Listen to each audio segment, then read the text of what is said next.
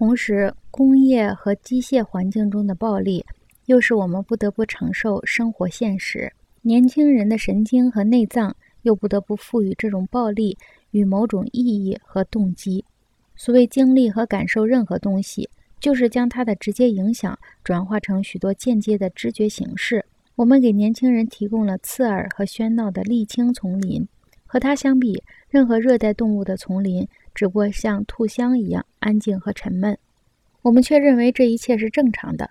我们付钱使之维持最高强度的调门，因为这样做获利甚丰。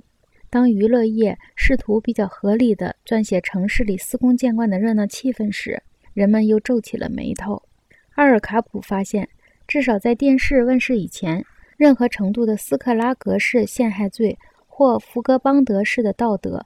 都被认为是滑稽好玩的东西，但是他的看法并不是这样的。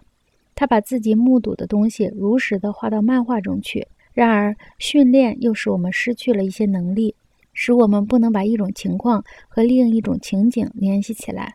所以，我们误认为卡普辛辣讽刺的现实主义是幽默。它表现人们卷入的可怕困境，表现人们因此而不能自拔。他越表现这一困境。人们反而越起劲地嗤笑。斯威夫特说：“讽刺是一面镜子，我们在镜中看见每一个人的笑容，唯独看不见自己的面孔。”滑稽漫画和广告既属于游戏的世界，又属于其他模式和环境延伸的世界。疯狂画刊这个木刻、版画和漫画的世界，把它们和娱乐界的其他游戏和模式结合起来。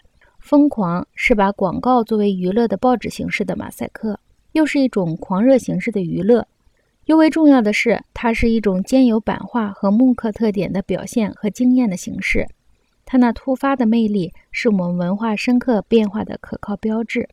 我们现在的需要是了解版画、滑稽漫画和政治讽刺画的形态特征。它既对电影、照片和出版等商业文化构成挑战，又改变着这种商业文化。没有任何独一无二的方法去完成这一任务。